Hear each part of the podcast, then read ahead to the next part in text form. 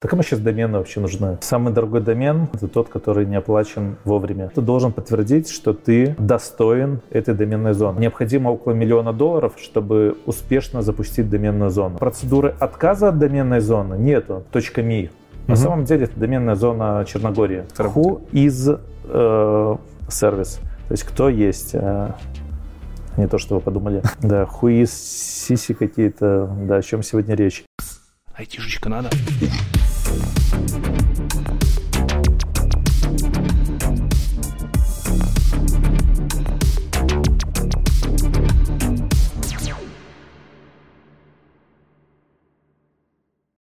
Всем привет, меня зовут Лекс IT Борода, и вы на одноименном канале, как ни странно, IT Борода. Сегодня мы будем разговаривать про домены, и у меня в гостях Сергей Повалишев, SEO Хостербая. Все верно. Всем привет. Неожиданно, прям в сердечко я пришел к тебе на интервью, ну, к тебе и к вам. Мы сейчас снимаем в офисе Хостербая, потому что Хостербай у меня оставил э, неизгладимое положительное впечатление в душе. Сейчас там скажут, что куплено все, на самом деле. На самом деле ни хрена, просто Хостербай это наш национальный хостинг-провайдер, который существует, наверное, один из первых, да? А, да, один из первых. И кроме... По крайней мере, один из самых надежных на сегодняшний день. Более интересно в сегодняшнем выпуске то, что вы являетесь национальным администратором нашей зоны доменной BY. Все верно, мы являемся техническим администратором доменной зоны BY. Вот об, этом, вот об этом мы и будем говорить, про то, как вообще домены устроены, как э, создать свою доменную зону и про все такое.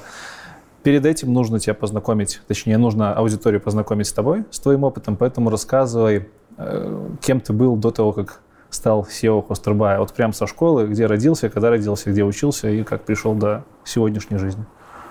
Родился и вырос я в городе Борисове. Вот. А, речь про Минскую область, Беларусь. А, отучился 11 лет в гимназии. А, на тот момент когда я пришел в гимназию, это был первый, так сказать, пробный класс. А, и я тот ученик, который вместе со своими одноклассниками в гимназии отучился с 1 по 11 класс. Это был первый полноценный выпуск гимназии, когда ученики прошли целых 11 лет гимназии. То есть прям с первого класса? Обычно с, пер... с первого поступают. класса, да. И, к слову, это был 90-91 год. Угу. И до сих пор помню, а, как был у нас в первом классе французский язык. Угу. Учебников э, не хватало, и приходилось изощряться. А, на ксероксе родители друг другу значит, давали копию э, учебника, делали ксерокопии. В общем, квест был еще тот. Слушай, ну Борисов, Борисов это ж э, в то время, наверное, был технический, не технический хаб, а производственный хаб, да? Да, он остается, в принципе, таким и э, по сегодняшний день. Единственное, что предприятия выглядят, наверное, менее успешными, чем в те годы. Как поступил в БГУИР? РФКТ? Тогда вы так назывались, наверное? А, нет, э, факультет был радиоэлектроники, ФРЭ. Mm-hmm. А, честно говоря, после школы я, в принципе-то, и не знал, куда поступать. А, я точно знал, что меня тянет скорее к техническим специальностям.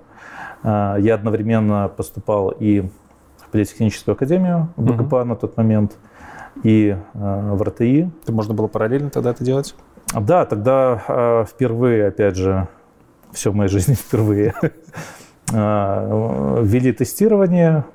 И так получилось, что до вступительных экзаменов можно было сдать тестирование, и уже на момент э, подачи заявки э, в ВУЗ понимать, проходишь ты или нет. И так э, получалось, что я проходил и в политехническую академию, и в РТИ. Но почему-то выбор был сделан, не совсем уверен, что осознанно в пользу РТИ. Тогда РТ... РТИ. Да. Я сказал РФ... Подожди, БГУ? БГУ? БГУИР. БГУИР. Почему-то у меня в голове сидел БГУ, факультет радиофизики. Значит, я неправильно. РТИ. Мне всегда интересно, в то время РТИ уже был вузом, который взращивал самые лучшие, ну, как они думают, самые лучшие айтишные умы. На самом деле, один из самых классных вузов сейчас, наряду с БГУ, Мехматом, ФПМом, Тогда был хайп вокруг айтишной специальности и БГУИРа в том числе? А, я не скажу, что был какой-то хайп, но уже на тот момент, э, в принципе, с первых же курсов пришло понимание, тот, кто хочет развиваться, тот, кто mm-hmm. хочет развиваться в конкретной профессии, в конкретной специальности, он должен много вкалывать для самообразования. По крайней мере, на нашем факультете, наверное, не стоило ожидать, что преподаватели, на факультете были хорошие преподаватели, говорю сразу, но то, что они дадут тот багаж знаний, который просто запушит тебя в профессию и даст э, какой-то гарантированный старт э, в какой бы то ни было профессии. Ты это сразу понял или? А, осознание пришло на первых же курсах. На первых курсах. Не отворотил от универа из-за этого? А, нет, не отвратило, но а, учеба в университете, она происходила долго. Я учился, по-моему, 7 или 8 лет. Как так? Магистрская, а, докторская или отчислялся? Уходил? Вы, вынужденно отчислялся, потому что со второго курса, с конца второго курса я уже работал полный рабочий день угу. в компании. В этой? Не Расскажи. совсем в этой. Я работал в компании Тутбай, потому что все начиналось с одного юридического лица, УП «Надежная программа», а, Тутбай – это самый большой новостной портал сейчас белорусский, потому что не все знают. Все так. Э, и я пришел э, в компанию в 2003 году. Mm-hmm. На тот момент, э, повторюсь, было одно юридическое лицо, УП «Надежная программа», которая являлась собой и крупнейшим новостным сайтом, и сервисом для знакомств, и каталог белорусских сайтов, и еще куча различных сервисов – в том числе избыточной мощности того сервера, где размещался Тутбай, а, а, предоставлялась другим клиентам. То есть те мощности, которые Тутбай не использовал, значит, э, была идея сдавать клиентам в виде хостинга. А ты какой год был, когда туда пришел? Я пришел в 2003 году. 2003.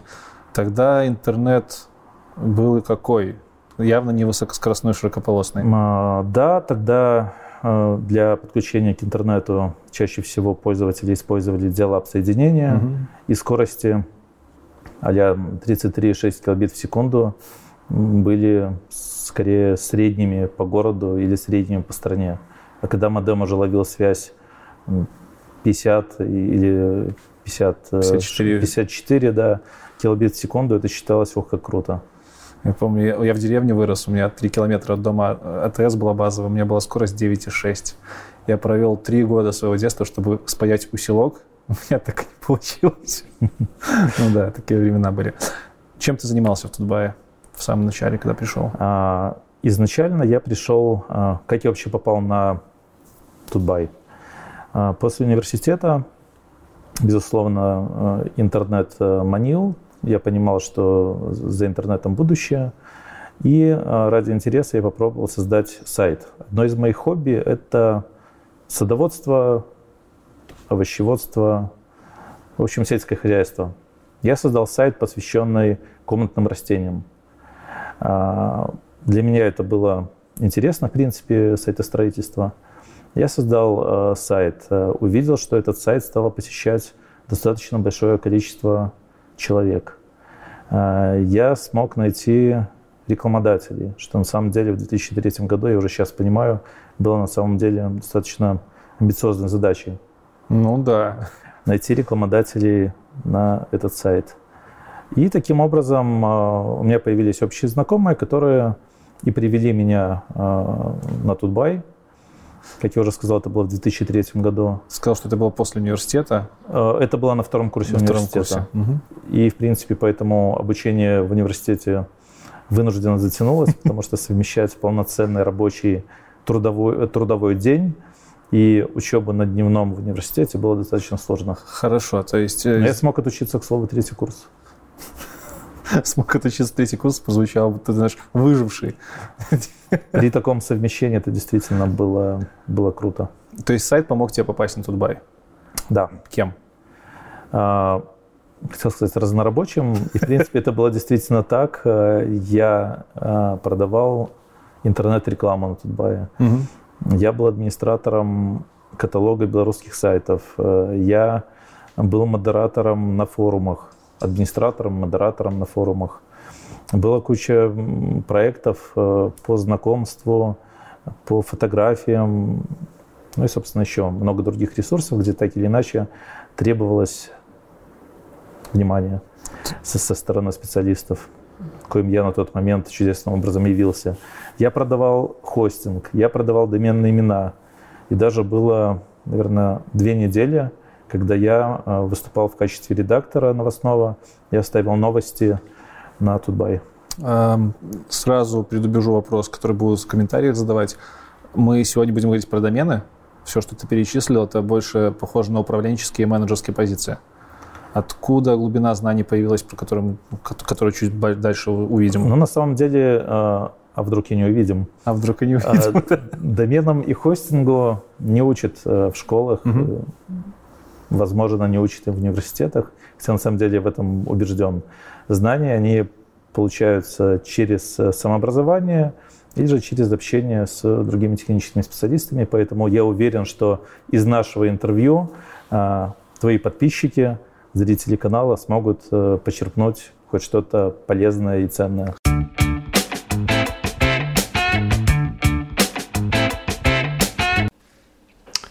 Мы живем цифровую эпоху, в эпоху сбора и анализа данных. Профессия Scientist, то есть человек, который занимается обработкой сырых данных, становится все более популярной и остается одной из самых интересных и желанных. Дата-инженер отвечает за сбор, хранение и обработку данных, на основании которых предпринимаются взвешенные бизнес-решения. Создаются конкурентоспособные продукты с применением машинного обучения, аналитических систем и корпоративных хранилищ.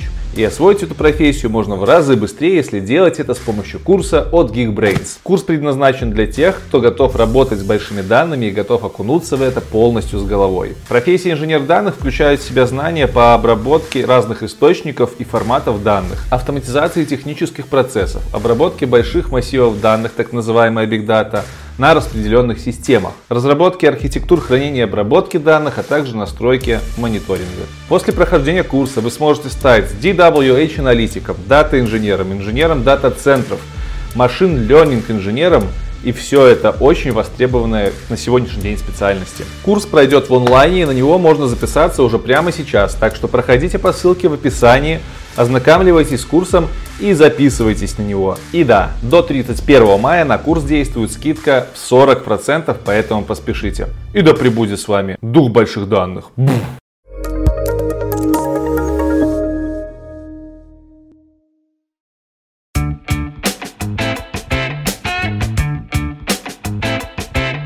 Разнорабочий в Тутбае. В какой момент э, появляется Хостербай? Хостербай появился в 2006 году. А, как он появился, это, опять же, отдельная история. Все услуги Центра электронного бизнеса Тутбай, так назывался, так называлась компания, которая в себя объединяла совершенно разные услуги. А, пришло осознание, что в рамках одного сайта – предоставлять услуги интернет-рекламы, э, хостинга, регистрировать домены достаточно проблематично. А, и поэтому мы решили э, выделить отдельный бренд, создать отдельный сайт, где э, можно было бы продавать исключительно релевантные услуги. То есть доменные, хостинг, электронная почта, виртуальные выделенные серверы, и так далее. Электронная почта как услуга. Да, потому что все же помнят, э, я надеюсь, что помнят, э, была и бесплатная электронная почта на Тутбае. Ну, еще своя. Да, сначала это была это своя разработка, а потом был Google, а потом так получилось, что Яндекс. Хорошо. А кем ты начинал в Хостербае? В Хостербае я начинал руководителем проекта скорее. Изначально я приходил в надежные программы как а, менеджер по информационным технологиям. Угу. Сколько продлилось твое менеджерство?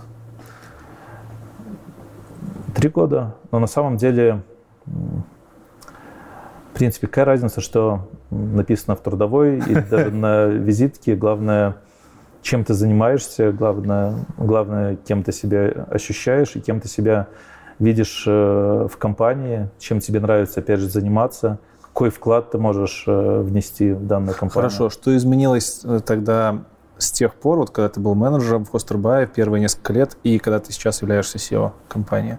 Как изменились обязанности? Вот сам, самые большие изменения.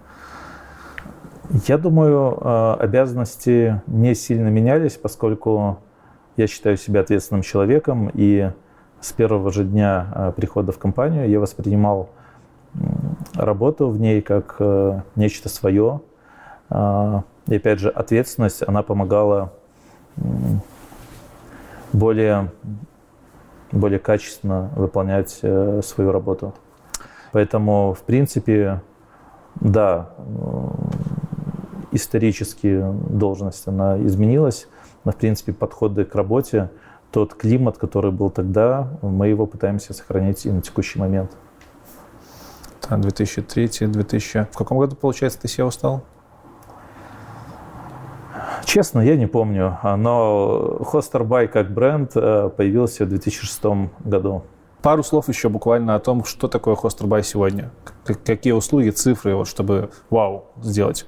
Потому что, ну, это я знаю, что это национальный хостинг-провайдер, там из детства, про которого каждый знает в Беларуси. Э, расскажи про для всех русскоязычных ребят, которые вот сегодня первый раз про Hosterby услышали, что это сегодня? А, Hosterby сегодня а, технический администратор доменной зоны Buy и Бел.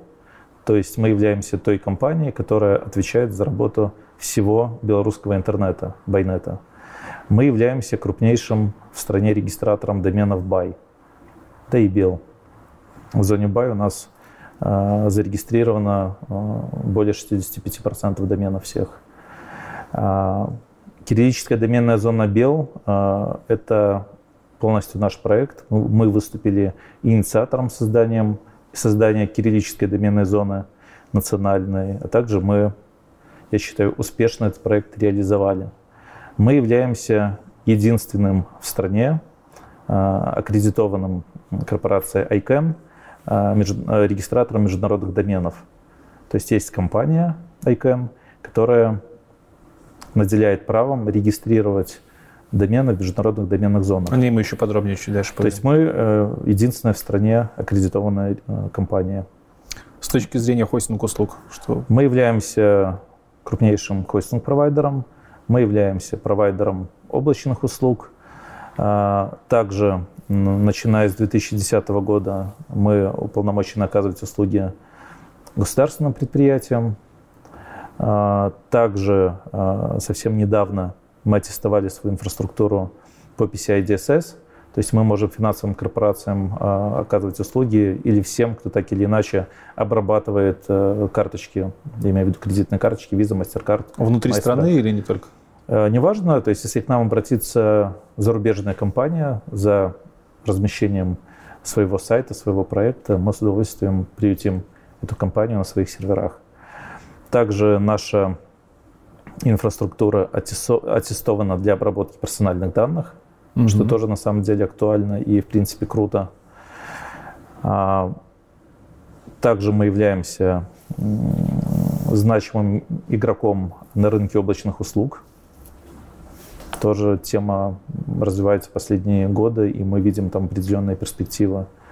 Ну и, а, опять же, с недавнего времени мы стали интегратором Bittrex24.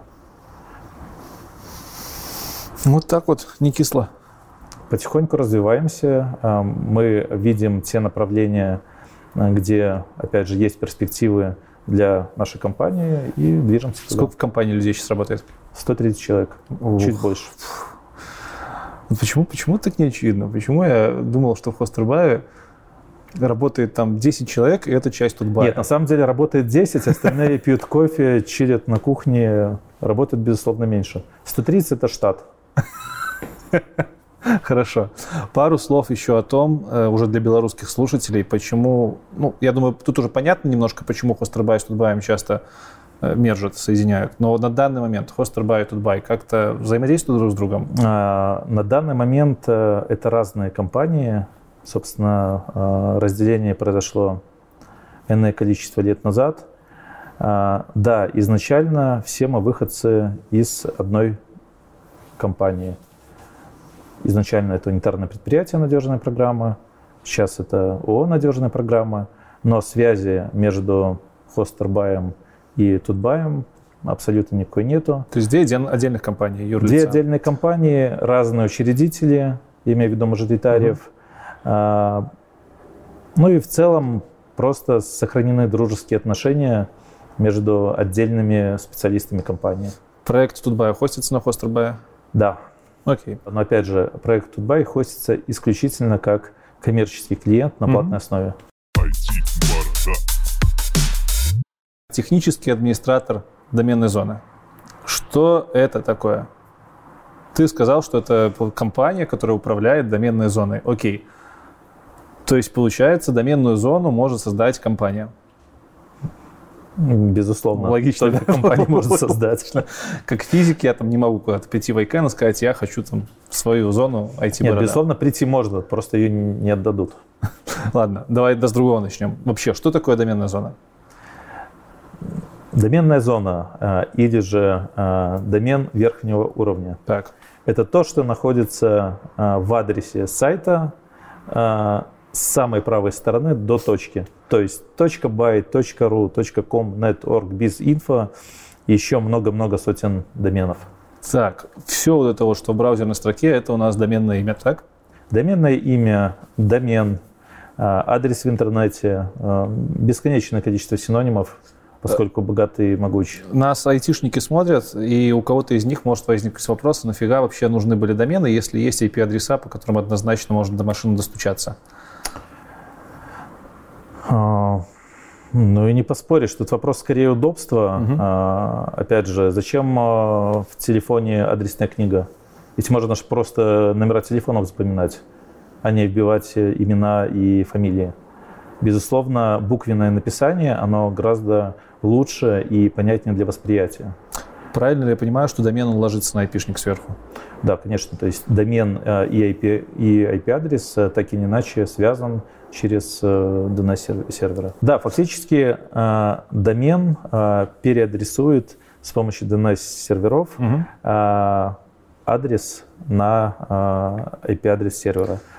То есть фактически через DNS-серверы идет связь доменного имени непосредственно с сервером, с IP-шником, с сайтом. Сейчас мега классный вопрос в моем стиле, типа тупой. Э, зачем нужны были DNS-сервера? Э, почему сразу нельзя было сделать по-нормальному, чтобы твой сайт однозначно определялся через буквенное написание, а не через IP, через точечки и циферки? Сейчас мы копнем в оси. Но это, опять же, вопрос технологии, угу. плюс все-таки не все в нашем мире идеально. А, ну, давайте все-таки работать с тем, что имеем. Возможно, пройдут э, годы, появятся новые протоколы, которые придут на замену текущим стандартам. А, но, опять же, на сегодняшний день все очень гармонично. IP-адреса, доменные имена, серверы, связь между ними – то есть все выстроено, все понятно, все работает mm-hmm. идеально. С точки зрения э, владельца доменной зоны, технического администратора, есть ли разница в IPv6 либо IPv4 э, крутится под капотом? На самом деле доменная зона а, полностью поддерживает и протокол IPv4, mm-hmm. и IPv6. То есть, э, в принципе, никакой разницы нет. Отлично. Тут скорее идет отсылка к готовности интернет-провайдеров внутри страны и, в принципе, за пределами. Беларуси. DNS-сервера. Чуть подробнее. Что за штука, как работает? То есть понятно уже на верхнем уровне, что это штука, которая связывает домены и IP-шники. Э, как это происходит под капотом? Э, но опять же, если говорить про доменную зону, э, в зоне BY и в зоне BEL есть шесть корневых DNS-серверов, угу. которые в целях отказоустойчивости, безопасности распределены в разных по всему миру. А, в Беларуси тоже? Безусловно, в Беларуси тоже находится два DNS-сервера. Угу. И да, а, значит, на данных серверах э, хранится информация, где размещается или на что ссылается тот или иной домен в зоне BY или BEL. Все эти сервера корневые, они друг друга дублируют, отказоустойчивость? Безусловно, да. Если есть корневые, значит, есть еще не корневые? Ну, корневыми называются самые главные DNS-серверы. Э, безусловно, интернет-провайдеры могут кэшировать данную информацию. То есть это у себя там сохранять? Да. А, возможно, какая-то информация может даже в браузере сохраняться. Угу. А, но по факту вся информация, она изначально берется из корневых DNS-серверов. 8888, я так понимаю, это гугловый L-root сервер корневой а, нет? Нет, это просто DNS-сервер Гугла, а, никакого отношения к корневым DNS-серверам а, он не имеет. Тогда почему, почему даже Белтелеком в свое время рекомендовал его прописывать, если у тебя ничего не работает? То есть, ну, окей, э, Вспомним те времена, когда тебе нужно было самому... DNS, DNS-сервер Гугла — это скорее а, признанный DNS-сервер, угу. которому доверяют. Ты же доверяешь Гуглу? Ну, наверное. А, вот и все, наверное, доверяют, поэтому если бы Белтелеком рекомендовал прописать какой-то другой DNS-сервер, а, белорусские пользователи явно бы с недоверием восприняли эту информацию, а вдруг хотят на уровне DNS-серверов подменять э, адреса, подменять содержимое сайтов, угу, вот, это перехватывать информацию. А так использование гуглового DNS-сервера в принципе гарантирует, что информация на уровне провайдера угу часть DNS не может быть подменена. Откуда гугловый DNS-сервер знает, например, про белорусскую доменную зону, если она обслуживается нашими, ну, нашими, вашими DNS-серверами, вот этими одним из шести? А, так устроен мир, так, а, так устроен интернет. А, вообще Google знает все. Никто не знает, почему Google все знает. А, но опять же, это отсылка скорее к технологиям. Информация где размещается тот или иной а, сайт в зоне buy или бел. Это общедоступная информация. И... То есть они ее тоже собирают и у себя... Безусловно, да. Хорошо. А DNS-сервера корневые, бело... которые обслуживают белый бай, они вот только информацией о наших доменах владеют, правильно? Э, пум-пум-пум. Записи, CNAME, вот это вот, э, что там еще есть? Текст. А, а запись, текст, а запись. запись. Что это такое? А, ну, каждая запись, она отвечает за что-то. Угу. Например, а запись, она отвечает за связь э, доменного имени с IP-адресом. То есть через а запись можно ссылать э, домен на какой-то угу. IP-адрес. TXT-запись – это, понятное дело, исходя из названия, определенная текст, э, текстовая запись, в частности, она нужна для прописывания SSL-сертификата. Угу. Есть еще MX-запись. Она говорит о том, а, где находится почтовая служба. То есть, если где-то прописываешь почту, безусловно, надо прописать и MX-запись, чтобы э, домен ссылался в части э, почтового, например, домена, идет отсылка на почтовый сервер определенный. CNAME? А, честно, я не помню. Погуглите. Хорошо. Получается, э, окей, это записи, которые, характер... которые характеризуются, которые размещаются где-то на сервере, и через них, собственно, происходит связка. Все так. Э, эти записи можно в открытую для каждого из доменов как-то просматривать? любому пользователю, либо они вот лежат там и сокрыты, и никому недоступны. Ну, логично, а, что они, наверное, как-то Безусловно, считываются браузером. В принципе, при правильном подходе эту информацию можно получить. Угу. Что за подход такой? У нас же не хакерский канал, я туда не буду рассказывать. Okay, сервисы э, как работают?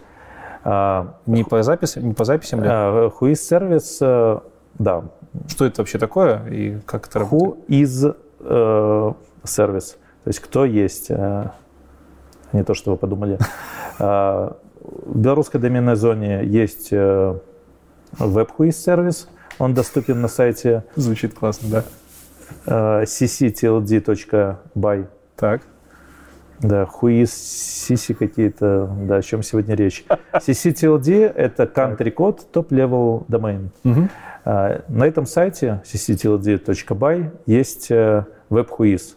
То есть заходишь через браузер на этот сайт, вводишь домен и получаешь информацию о владельце домена. Там же, кстати, можно отправить сообщение владельцу этого самого домена. Э, э, эту информацию кто предоставляет? Э, вы как технический администратор? Да, мы как технический да? администратор в соответствии с инструкцией угу. отображаем данную информацию. Откуда инструкция берется? Вы сами ее придумываете или есть какие-то стандарты? А, мы являемся фактически оператором реестра, то есть угу. той компании, которая технически обслуживает реестр.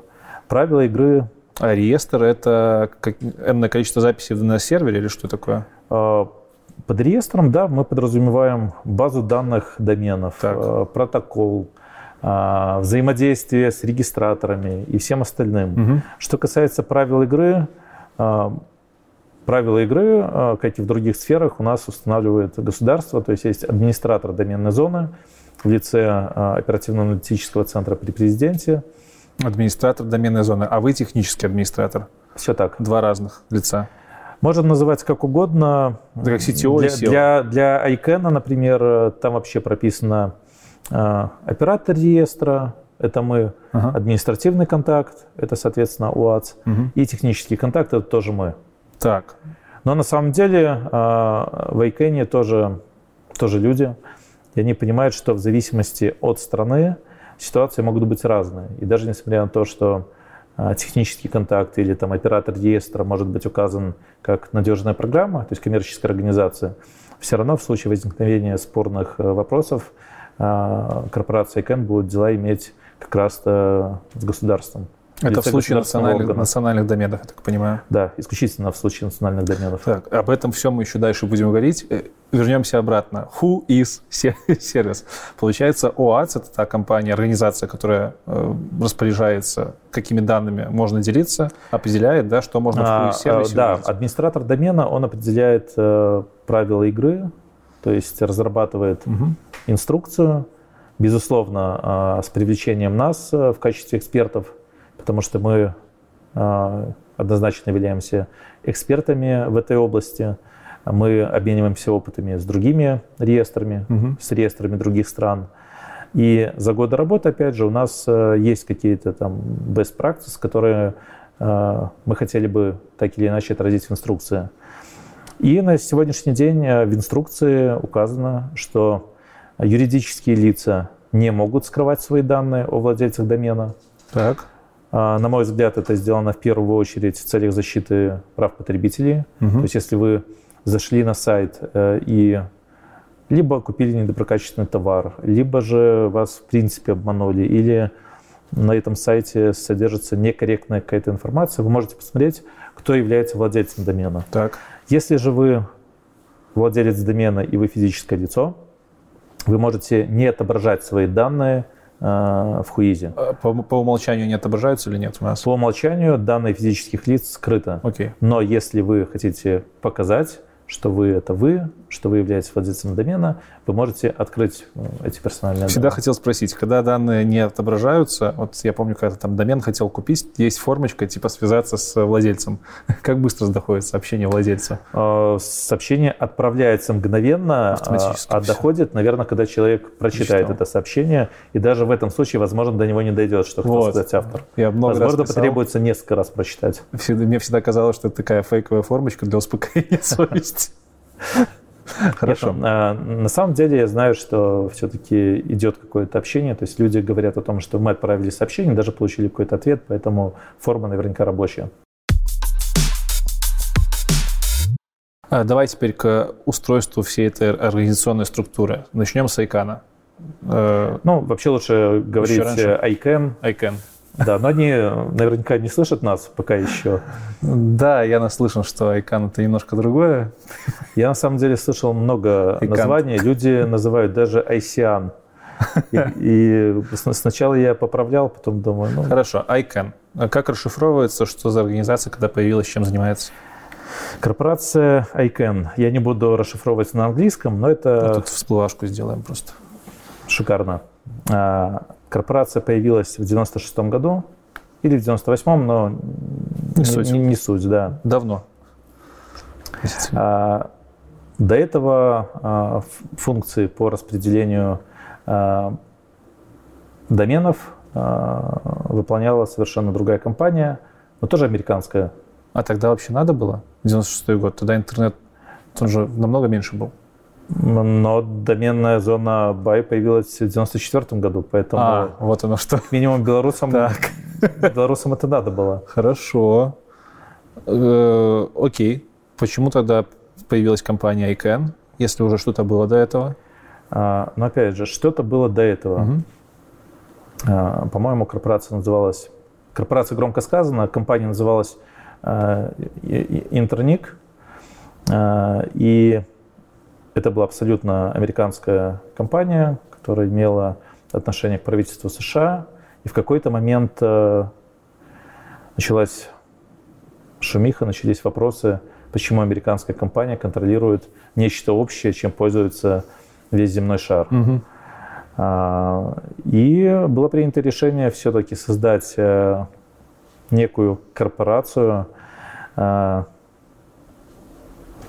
демократическую, более демократическую, где представлены э, все заинтересованные стороны, где комьюнити решает и определяет правила игры. Повторюсь, где э, представлены различные взгляды, представители различных стран участвуют в принятии решений. И таким образом э, появилась корпорация ICANN. Чем? Но это, но это, опять же, она находится в юрисдикции США, и лишь энное количество лет назад все-таки, несмотря на то, что юрисдикция США э, сохранилась, она стала, сама компания, более, более нейтральная, что ли. Worldwide. Да. Чем она занимается? Просто опрувы дает? Э, На самом деле корпорация ICANN занимается и выделением э, доменных зон. А также корпорация все-таки определяет правила. Правила. Если у нас в стране э, правила доменной зоны BY определяет государство в лице оперативно-аналитического центра, то а, определение стандартов для всех, э, для всех доменных зон все-таки значит, э, находится за ICANN. Также, кстати, корпорация ICANN не только домены распределяет, но и IP-адреса. Ух То есть, в принципе, эта компания, она занимается выделением доменов и IP-адресов. Кстати, вот это вот я, я даже не подумал, когда у тебя про техническую часть спрашивал, ведь действительно IP-адреса должны выделяться. Это же не так, что ты с головы придумал, на свою машинку повесил. Все так. Ага. Хорошо. Корпорация ICANN э, выделяет э, уполномоченным организациям. Их немного, они закрывают различные регионы, например, Северная Америка, э, Южная, Европа, Азия, Африка, А как они Океания. рассчитывают количество? А, Их же не, не- не- не- так уж и много. Я не знаю, честно говоря, как рассчитывается количество, но такое чувство, что у всех IPv4 адреса закончились одновременно. То есть сейчас ICANN выдает э, IPv6 в каком-то диапазоне. А, ска- Скажем так, э, выдает э, на текущий момент все-таки пользователям э, лиром, есть такое понятие, Ух ты. Конкретно э, регистратуры IP-адресов. В части, например, Европы и Азии это корпорация RIPE-NTC. Она по- подотчетна ICANN или это отдельно? Это отдельная организация, она, насколько я знаю, не подотчетна э, ICANN, Мгм. но в то же время она уже выделяет э, интернет-провайдерам, э, нам, например, корпорация RIPE-NCC тоже выделила пул IPv4 адресов, э, которые мы предоставляем У клиентам. вас было такое, что они закончились когда-то, и нужно было запрашивать еще? А, Где тут дерево? П- Почему постучать? Э, Пока адреса, к счастью, у нас не заканчивались так, чтобы совсем под ноль. Но в то же время на смену протокола IPv4 Мгм. приходит протокол IPv6, и мы, в принципе, каждому клиенту виртуального хостинга предоставляем выделенный IPv6 адрес. Правильно я- ли я понимаю, что у, у нас в стране есть много хостинг-провайдеров, не только Хостербайм едино. Что считается, опять же, много Ну, типа, больше, чем два. Больше, Да. чем один. Я к тому, что правильно ли я понимаю, что все-таки IP-адреса новым хостинг-провайдерам выдаете вы? Какой-то пул А, IP-адресов Нет, для их серверов? на самом деле пул IP-адресов э, провайдеры могут э, купить где угодно. Есть даже специальные Мгм. биржи, где любой желающий может э, приобрести пул IP-адресов. А домен замапить белорусский можно уже на любой абсолютно Всё так. IP-шник. Хорошо.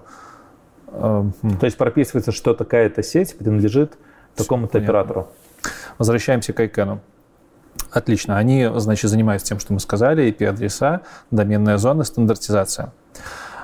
Предположим, я, такой вот парниша, э, зарегистрировал какое-то свое ООО, и мне захотелось создать свою доменную зону. Не будем сейчас говорить про типы доменной зоны, вот просто доменная зона. Э, Я думаю, все знают, что есть национальная доменная зона и еще какие-то. Вот еще какую-то, не национальную. Что мне нужно сделать и кому писать, чтобы ее сделать, создать эту зону? То есть Ну, то, то есть я просто беру, прихожу в ICANN там через письмо и говорю, ребята, у меня есть деньги, я хочу. И как это происходит? Но опять же, все зависит от того, какую все-таки доменную зону вы хотите создать. Мгм. Если вы хотите создать а, альтернативную национальную доменную зону, но, например, на национальном языке, То есть кириллическое бел, к ну, примеру. предположим, да, Так. кирилли- кириллическая доменная зона бел, там а, прописана отдельная процедура для таких случаев. Если вы хотите создать какую-то доменную зону общего пользования, IT-борода, доменная зона. IT-борода, отлично. А, Тогда вам надо подождать. Потому что первый раунд э, приема таких заявок был в 2011 году. Это а, программа называется New GTLD, Так. New Generic Top Level Domain. А, И второй раунд э, компания ICANN планирует анонсировать ближайшие несколько лет. То есть раунды это то время, когда можно подавать свои заявки. когда можно подавать заявки. Если говорить про первый раунд э, подачи, приема заявок, э, было подано порядка 2000 заявок Мгм. от разных заявителей по всему миру. Подача каждой заявки стоила для заявителя 185 тысяч долларов. Ух ты. К слову, тогда чем занимается ICANN? Вот да, они И такие, у нас деньги а- закончились, надо одобрить несколько А- а- Они рассматривают заявки. Самое прикольное, что каждый из заявителей, он в любом случае заплатил э, эти 185 тысяч Независимо от долларов. результата. Независимо от результата. Это как И- с патентами И, почти. и более того, на целый ряд доменов было по несколько заявителей, а то и по 5-6. Э, Они не знали об этом, да? Безусловно, А- нет. И в таких случаях э, по 185 тысяч берется с каждого, и между ними устраивается аукцион. А почему не там, есть кто первый? Кто, кто предложит? Ну, понятно. Но я не почему. знаю, правила есть первые. Э, Правила есть правила, и Хорошо. экономически более целесообразно, на самом деле, провести тендер еще между ними. И- Ну да, согласен. Причем несколько туров. Ты говоришь первый раунд. Второй раунд как-то с первым связан или это просто вт- второе А, временное окно, А- Опять можно? же, было подано почти 2000, э, 2000 доменов. э, При этом по итогам рассмотрения было создано порядка... Ну, немного пи- их там. пяти- 500, нет, ну там приличное количество, наверное, Мгм. 500 доменных зон. Причем доменные зоны появляются до сих пор. Мгм. Опять же, что такое заявка? Это не просто ты заплатил 185 тысяч долларов, и если нет других заявителей, домен гарантированно твой. Нет, ты должен подтвердить, что ты э, достоин этой доменной зоны. Как это делается? А, Во-первых, э, ты должен каким-то образом доказать, э, что ты э, имеешь какое-то отношение к тому домену, значит, на который претендуешь. А, Ну, поясняю. Например, корпорация Amazon подала заявку на домен .amazon. В принципе, логично. Бренд хочет свой собственный домен. Все бы хорошо, только есть страны Амазонии, э, там есть река Амазонка, и они считают Амазон это своим национальным достоянием. И они сказали, блин, почему домен .amazon должен принадлежать американской корпорации? И вот э, начались опять же судебные тяжбы. М, по- по- По-моему, .amazon э, не получил в итоге домен. Хорошо, как можно доказать там, принадле- принадлежность себя, например, к домену инфо? Ну, это же максимально абстрактное. Но инфо-то появилось до этой программы. Или, например, отдельный кейс. Медиа, там что-то вот. э, Надо найти возможность доказать. Ага. Или, например, тоже был отличный кейс, когда заявитель подал заявку на доменную зону .wine, вино. Wine. Ага. И возмутилась Франция, сказала, что извините, но вино у нас чуть не по жилам течет, национальное достояние. Почему, опять же, непонятно, кто должен получить этот домен. Слушай, а заявки в открытом доступе где-то лежат? Можно смотреть на них? Да, ICANN публикует, крайней мере, э, после первого раунда. У нас есть даже целая газета здесь в офисе. Там список заявителей, список желаемых доменных зон. И там много где э, по 5, по 6 конкурентов на одной и той же э, доменную зону. Есть понимание, э, сколько заявителей во втором раунде уже есть, участвуют? А ICANN еще не открывал второй раунд, поэтому совершенно непонятно ни стоимость, э, ни количество заявителей. Э, В принципе, процедура э, непонятна. Но опять же, стоит понимать, что вот этот вот ценовой барьер 185 тысяч долларов, он тоже был сделан специально, принудительно. Это своеобразный барьер для тех, кто хочет злоупотребить. И опять же, домен, э, количество доменных зон не может быть э, избыточно много. Почему? Но скорее это будет некий хаос, плюс э, корпорация ICANN, несмотря на то, что получит, безусловно, много денег, но над каждой заявкой надо поработать, надо проверить документы, надо убедиться, что компания, в принципе, потянет эту ношу. Потому что есть же случаи обратные, когда люди создают доменную зону, а процедуры отказа от доменной зоны нету. То есть вот, например, вы получили доменную зону и говорите, а знаете, все, я наигрался, мне уже эта доменная зона не надо. И процедура не описана. Что дальше происходит? Вам доменная зона не надо. Таких случаев еще не было? А, было несколько кейсов.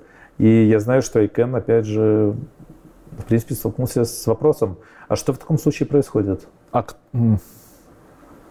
не, ну самое простое, можно просто забить и сказать всем до свидания, кто на этом домене жил. Но, но это не по-людски, не по-американски, ну да, ну да. не демократично, в конце концов. И как в этих кейсах поступили? А, насколько я знаю, до сих пор эти кейсы тянутся, то есть это опять же надо, can... на, надо провести I... переговоры с комьюнити, выработать политики, правила. То есть такие вопросы ну, растягиваются. Ну, потенциально же, к, потенциально держатель доменной зоны может там, не знаю, компания может обанкротиться, еще что-то. У них а пропадет... в случае банкротства, опять же, бизнес должен быть застрахован на приличные деньги. То есть инфраструктуру еще какое-то время поддерживать можно будет. Все так. Так, хорошо. Окей. Э, подали заявку, ее заапрувили. Там какое-то время прошло. И причем это время исчисляется годами. Годами. То есть э, с момента приема заявок до первых доменов NewGTLD прошло 2 или 3 года. Это достаточно длительный процесс. Что происходит дальше? А, когда заявка все-таки одобрена, угу. когда компания убедила корпорацию ICANN, что она полностью соответствует требованиям, в этом случае а, компания должна просто решить э, правила, то есть э, это общедоступная доменная зона, то есть любой желающий там может приобрести домен, либо на уровне правил вводится, что это домен исключительно созданный в корпоративных целях. Э, и уже в зависимости от этого компания опять же, прорабатывает финансовую модель, как дальше эту доменную зону продвигать. А, да, э, владение доменной зоной – это история про бизнес или это все-таки более имиджевая штука? Это к тому, что окупаются ли эти 185 тысяч? Все зависит, конечно же, от доменной зоны. Угу. То есть э, сами инвестиции… Вообще ICANN говорит о том, что э, необходимо около миллиона долларов, чтобы успешно запустить доменную зону промоушены всяческие, Это, безусловно, и промоушены, и сам взнос, угу. и наличие технических специалистов, и юридическая помощь э, для того, чтобы, например, правообладатели не были обижены в процессе запуска доменов. Это же не так просто. Вот ты открываешь регистрацию для всех желающих. Ты должен э, предусмотреть э, какие-то ну, приоритетные правила для понятно. правообладателей, для владельцев товарных знаков, фирменных наименований. То есть это все даже с юридической точки зрения достаточно сложно. Но и поэтому вот Айкен посчитал, что около миллиона долларов все-таки надо. Бай-зона окупилась? А, доменная зона а, Бай, сложно сказать, это, она же это, это, это, это, национальный доменный, это национальный домен, и там совершенно другие правила. Там mm-hmm. даже взносы в ICANN, они носят э, исключительно добровольный характер. Никто не может э, вынудить страну платить за национальную доменную зону. Расскажи чуть подробнее про разницу доменных зон. Вот есть национальная доменная зона, какие есть еще и в чем их особенности, отличия друг от друга? А, с национальными доменными зонами я уверен, что в принципе все так или иначе понятно. Угу. А, это те домены, которые выделяются конкретным странам. А, казалось бы, да, то есть страны новые не появляются, и тут появляется бац, в новостях Южный Судан. Как ты думаешь, какая доменная зона у Южного Судана? US какая-нибудь. А, нет, это же US. А, Source. Ой, не Source. Все, поплыл. Как будет южный на английском? South. Итак? Нет, SC. Не знаю. Нет, на самом деле, да. .ss и... .ss. Ага. Ну и такое себе. Да, так себе вариант, но для Южного Судана выходит э, само то. А, то есть это речь про национальные домены. Хорошо. Так же, как с Итарией, кстати. А, забрали такой замечательный домен. .it. Да, кстати, это опять же вопрос позиционирования. Я а, хотел вчера зарегать. Можно же национальную, национальную доменную зону позиционировать вовсе не как национальную, а домен общего пользования. Но с IT тут все сложнее. Недели две назад я, кстати, заявку через Хостербай делал. Мне сказали, что нужно подтвердить свое то ли отношение налог... к Италии? Отношение к Италии, да. Да, а, но опять же, например, э, доменная зона .ми. На угу. самом деле это доменная зона Черногории, Монтенегро. Прикольно. Но они примерно, значит, э, посчитали, сколько рынок э, доменов может принести если ориентироваться исключительно на граждан Черногории. Ну, немного, страна небольшая. Да. И они вложились в маркетинг, в пиар. И доменная зона ME, не помню, сколько насчитывает, но сотни тысяч доменов. Очень даже успешная доменная зона. Или доменная зона ТВ. Это вовсе не доменная зона телевидения. Серьезно? Есть островное государство Тувалу, и им достался домен ТВ. Воу, нежданчик. А, или же доменная зона TM, Туркменистан. Да ладно. Отфартила trademark ТМ. Э, так, хорошо. МД, Молдова. Правильно ли я понимаю, что приоритет домен. при подаче на, на несколько доменных зон дается национальный в таком случае? Если существует... Да нет, как я уже говорил ранее... Аукцион? А, да нет, э, со странами мы уже определились, то есть страны новые, слава богу, не появляются. Так в соответствии, опять же, с ИСО и прочее, страны имеют двубуквенный код, угу. и в соответствии с этими двубуквенными кодами выделяется доменная зона. Они а, уже выделены понятно. в принципе, то есть вопрос с национальными доменными зонами, он в принципе может считаться закрытым. К слову, у меня вопрос встречный. Наша страна называется Беларусь, а доменная зона BY. Потому что BE уже была. Бельгия, по-моему. Нет, Нет, еще варианты. Э, ну, ну, так, это не, не про то, что уже был такой домен. Нет, совершенно не, не про то. Не знаю, там мне махают. BY. Может быть, э, стандарт... Ну, в стандарте ISO, наверное, уже давно было BY. Все верно. В 1994 году э, название страны фигурировало как Белоруссия через Y. Белоруссия. Да? Ух ты, так. прикольно. Как Белосток сейчас, например. К слову, если мы заговорили про идентику, э, баварцы, они любят тоже доменную зону BY. Э, они ассоциируют э, домен BY как доменная зона Баварии Байрон. А у них своего национального что же должен быть? Ну, у них национальная доменная зона DE. А, да? Ну да, наверное. Ну, то есть, э, на самом деле, баварцы, это в Германии. Тоже, я топографический кретин. Любят. Это я больше напоминаю э, зрителям. Я там, да. Хорошо, баварцы, Германия, ДЕ, национальные домены, у них э, свои правила. Окей, они зарегистрированы, а, зарезервированы. А, они уже зарезервированы, mm-hmm. и, в принципе, все национальные домены, они отданы на откуп государству. То есть, государство передает, не государство, корпорация ICANN передает владение доменом национальным государству тому или иному. Что значит государство? И... Это какая-то должна быть государственная компания, а, в которой есть доля государства? А на самом, на самом деле нету а, какого-то правильного ответа на этот вопрос. Угу. Всегда в разных странах доменом, доменной зоной а, управляют разные организации. Где-то, где-то это может быть университет, государственный университет. Где-то это коммерческая организация где-то это общественное объединение, где-то это частно-государственное партнерство. Как, например, в нашем случае административные функции отданы государству, технические функции отданы нашей то компании. Есть, это даже не обязательно компания. государственная компания, может быть. Все так. То есть э, и какого-то универсального решения или лучшего варианта для национального домена в принципе не существует. Так, а как, как можно отдать коммерческой компании национальный домен? Это же это странно где гарантии, что она представляет интересы государства? Да, сейчас э, есть не сильно хороший кейс э, с доменной зоной э, Грузии, угу.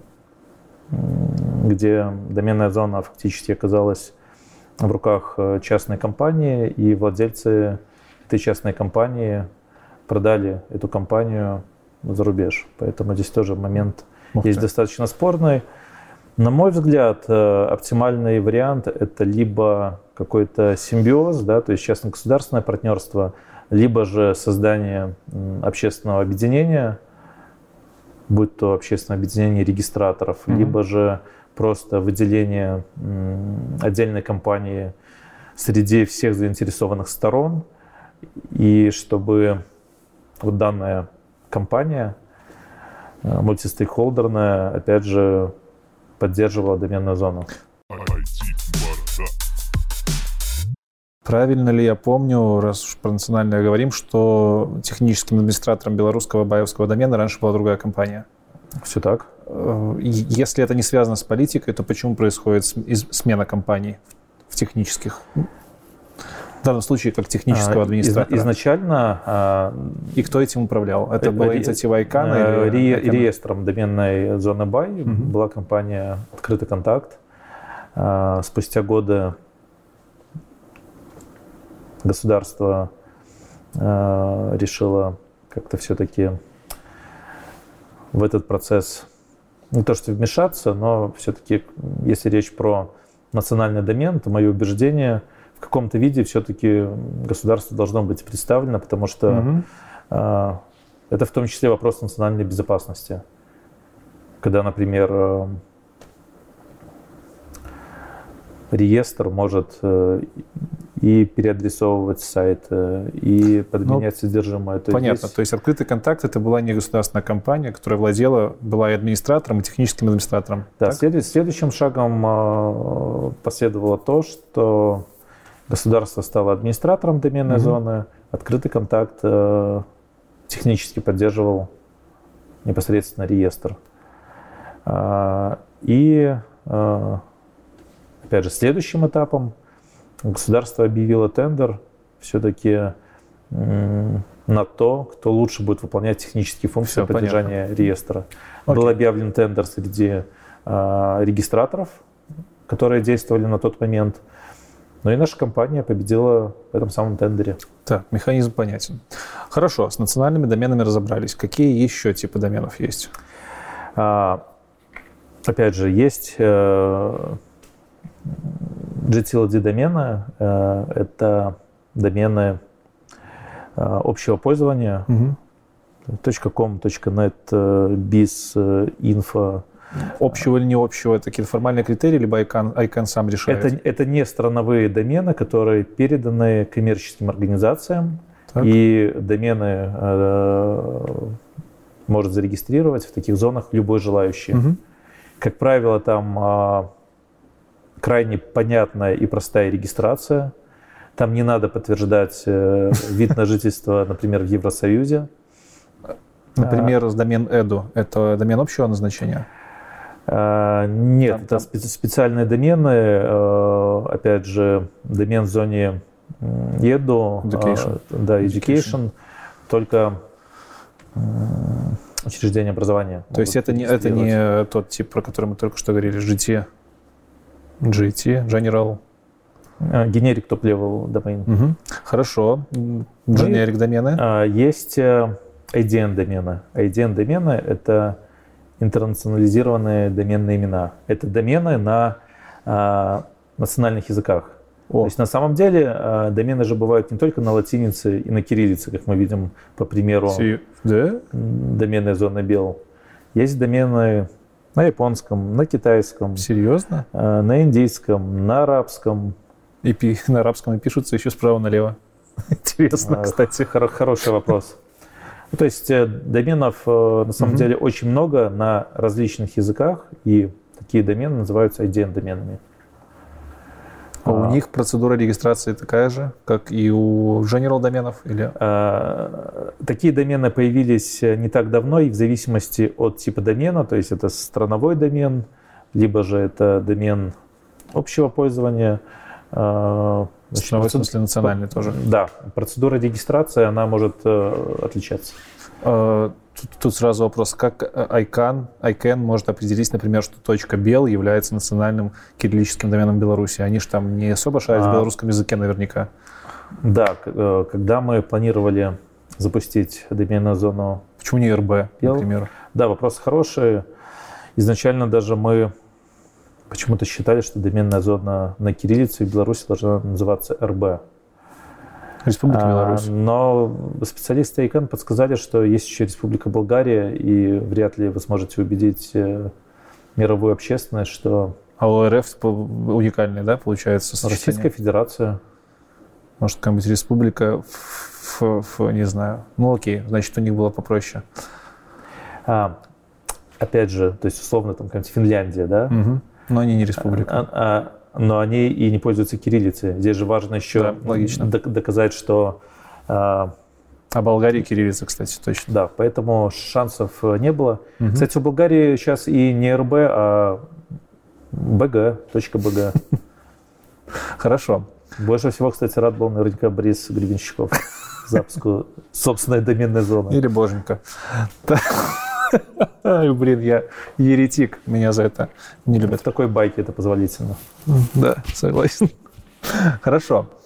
Э, возвращаемся очень сильно назад. С типами доменов плюс-минус разобрались. Это, это в основном, вот три основных типа, да?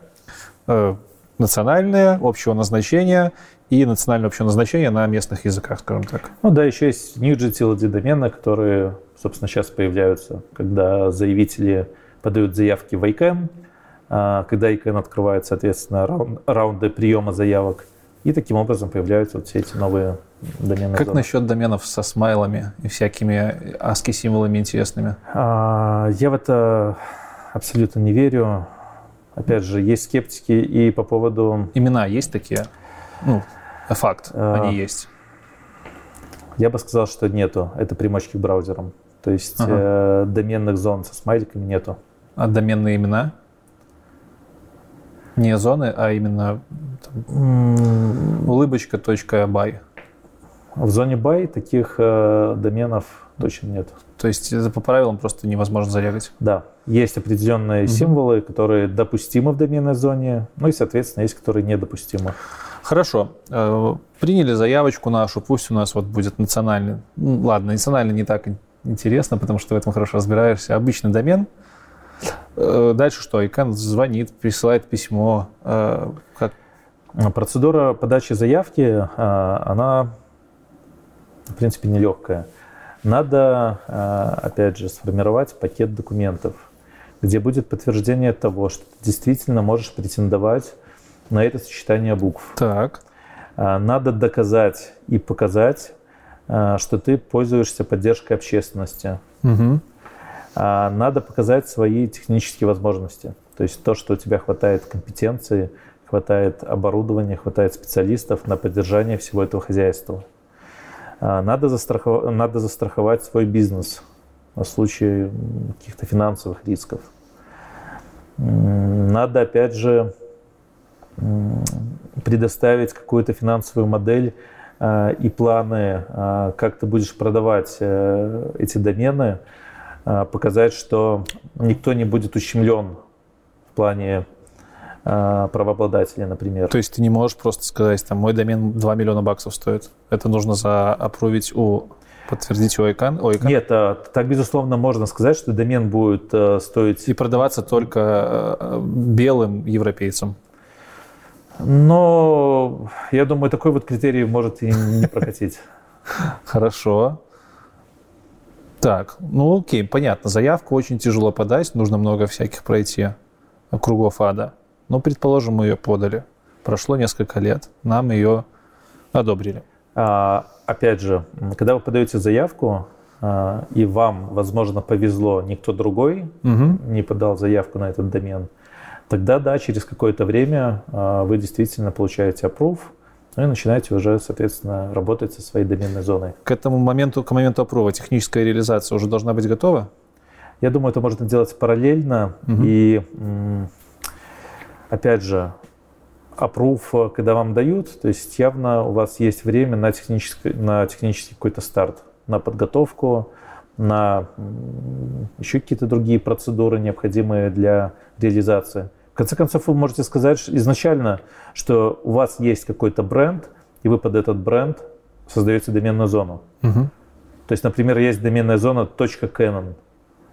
Серьезно? Производитель фотоаппаратов, соответственно, создал а, свою доменную зону. .sony. Серьезно? Да. Снимаю на Sony, не знал. Хорошо, интересно. Дот Яндекс. А нельзя больше бабок отслюнявить, чтобы тебе быстрее заапрувили? А, надо пробовать. Хороший ответ. Техническая реализация. Э, что нужно и вообще откуда вы поняли, что нужно для того, чтобы технически запустить домен? Есть какие-то инструкции, там, мануалы в интернете, либо ICANN, может, какую-то предоставляет помощь? А, как происходило техническое эксплуатация? Мы набивали шишки на своем опыте. Даже заявка, которая отправлялась на создание э, кириллической доменной зоны БЕЛ, она была отправлена не с первого раза, потому что сайт выдавал ошибку при заполнении формы. И пришлось несколько раз э, заново вбивать данные. Несколько, наверное, раз в 10. Причем связываться с Айкеном, говорить, блин, ребята, у вас, походу, форма не работает. Угу. Да нет, работает. Вот посмотрите скриншоты. Да, потом они сказали, действительно, была ошибка на сайте. Задебажили. Да. Хорошо. Дальше что? Техническая реализация какая? А, что нужно для того, чтобы поддерживать доменную зону? А, без, должен быть какой-то программно-аппаратный комплекс, чтобы поддерживать непосредственно реестр, а, чтобы... То есть это, это просто какая-то софтина, которая разворачивает на машине DNS-сервер, и, и все? Можно... Потому а, что таких штук дофига, там можно бесплатно купить. В конце концов, а, можно получить доменную зону и обратиться к нам и мы вам предоставим и DNS-серверы, э, и поможем написать реестр. Ну, то есть то, точно так же, как к любому хостинг-провайдеру, в принципе? Нет, не хостинг-провайдеру, а скорее э, к операторам Про... реестра. А, то есть есть операторы реестра, э, VeriSign, но на самом деле их, их много, которые поддерживают просто сотни доменных зон. Чем они занимаются, расскажи. Это такие аутсорсеры в поддержке а, инфраструктуры а, они, они продают домены. Они продают домены Affiliates, например, компания э, достаточно крупная, она поддерживает десятки, а то есть сотни доменных зон. Э, э, Таких компаний на самом деле много. Нет, так э, они являются администраторами доменных зон, либо они, они являются... Они являются техническим оператором реестра, то есть они обеспечивают функциональность этих самых доменных а зон. Если ты хочешь стать техническим оператором реестра, что у тебя должно быть на борту? А, тогда процесс э, значительно сложнее. Угу. Тогда необходимо создать DNS-серверы, то есть завести DNS-серверы, желательно в разных странах мира, чтобы обеспечить отказоустойчивость. То есть, грубо говоря, купить физические железки, либо арендовать. Либо, либо арендовать в разных странах мира, обеспечить поставить. синхронизацию угу. этого всего добра. Но а, если ты планируешь продавать домены на масс-маркет, так или иначе надо написать, то есть программно написать сам реестр. Есть разные протоколы взаимодействия, как, например, EPP. Это самый популярный протокол взаимодействия между регистратором и реестром. То есть надо программно написать реестр, а, чтобы регистраторы, то есть продавцы доменов, смогли взаимодействовать с этим реестром, ты... Э, записи э, в реестр добавлять, изменять и так то далее. То есть ты как, чтобы ты как технический администратор мог подключать своих клиентов, продавцов? Да. Такая админка? Да. Собственно, ну. регистратор это и есть продавцы. Mm-hmm. Хорошо. Мы, допустим, эту инфраструктуру организовали, сервера подготовили. У меня тут нестыковочка одна происходит – как у нас есть наша локальная доменная DNS-сервера. Я, как Леша, пользователь компьютера своего, не вношу физически каждый раз, когда новая доменная зона появляется, новые доменные, э, новые DNS-сервера себе в комп. То есть откуда-то там появляется информация о том, Это что новая DNS... говорит о том, что ваша доменная зона а, значит, э, закреплена за вами, а вы уже в свою очередь говорите, что вот мои DNS-серверы, ну и, соответственно, такая вот связь. И пользователи, когда в браузерах значит, вводят э, домен в вашей зоне, угу. так или иначе информация уже начинает браться с ваших DNS-серверов. То есть это производители браузеров зашивают какую-то инфу о том, что... Да, то есть э, все в итоге сводится к корневым DNS-серверам и к информации о доменных А зонах. корневой DNS-сервер зашит где? Внутри браузера, либо внутри сетевой карты. Это вот возвращаясь к 888. Понятно, если ты выставляешь Э, гугловый, Информация о корневых э, серверах, Мгм. она опять же есть и у провайдеров, и в том числе в браузерах. Это примерно как с SSL-сертификатами, да? Да, э, точнее, не информация, например, о содержимом интер- э, DNS-серверов, а скорее э, браузеры знают, где получать информацию о DNS-серверах. Так, отлично. Тут еще я забыл тебе вопрос задать в самом начале про кэширование. Ты там в начале говорил, что тот же Google, он может кэшировать какие-то более там, другие DNS-сервера, браузер может кэшировать. Интернет-провайдеры могут кэшировать. Это сугубо для То того, есть- чтобы ускорить э, работу. Почему нельзя просто сразу на нужный DNS-сервер ходить и брать запись? Ну, это как минимум для того, чтобы, да, э, действительно ускорить. Разгрузить и э, ускорить. Ускорить, разгрузить, все верно. Но это же играет и плохую шутку с пользователем, владельцем домена, когда, например, человек забывает продлить доменное имя, домен истекает, перестает адресоваться, и когда пользователь, то есть владелец домена, оплатил уже домен, только в течение 24 часов, ну, как правило, быстрее, а, но все равно это время исчисляется часами. Обновляется информация о DNS-серверах, и несмотря на то, что человек произвел оплату за домен, домен а, продлен, информация в реестре уже изменилась, то есть дата истечения домена, она, собственно, обновилась, все равно пользователь заходит на свой сайт и видит, что домен все-таки не продлен, то есть сайт не грузится из-за того, что на различных э, узлах э, информация о домене, она закэшировалась. Откуда 24 часа это число взялось? Это стандарт, который должен Э, поддерживаться? Вообще до 48 часов, как правило, по всему миру информация может обновляться. Но, как правило, в рамках нашей страны информация обновляется за несколько часов. Но это, опять же, зависит от настройки различных интернет-провайдеров. Где-то информация быстрее обновилась, где-то дольше, а где-то вообще не обновилась. Такое Бывает и такое. Жесть. Хорошо. Мы получили доменную зону, мы ее зарегистрировали, мы прописались в корневых DNS-серверах. Дальше мы начинаем, я так понимаю, либо мы начинаем продавать доменные имена, либо наши какие-то субпартнеры продают доменные имена, да? Но этих партнеров еще надо найти. Вполне возможно, что партнеры скажут, а мне неинтересно. Я не То есть- вижу потенциал для этой доменной зоны. То есть первоначально вы ищете партнеров, которые будут продавать домены. Конечно. А, Например, никто не мешает нам а, искать реселлеров по продаже доменов buy. Так, например, GoDaddy. Да. Но многие реестры, они опять же оценивают, так, доменная зона buy, сочетание символов, наверное, не самое удачное, потенциал небольшой. Нет, лучше не будем вкладывать силы в разработку. Ты говоришь, э, владелец реестров, то есть у них свой реестр сверху накладывается. У вас, как у технического администратора, есть свой там, первоуровневый, или как его назвать, реестр, там, А, Скорее речь про регистраторов, Мгм. которые уже по протоколу подключаются EPP. к реестру, да, и вносят э, информацию в реестр. Э, Кто в этом случае выступает заказчиком? Те, кто продают ваши домены, либо... Да нет, э, в итоге заказчиком является конечный пользователь, а реселлер является фактически посредником.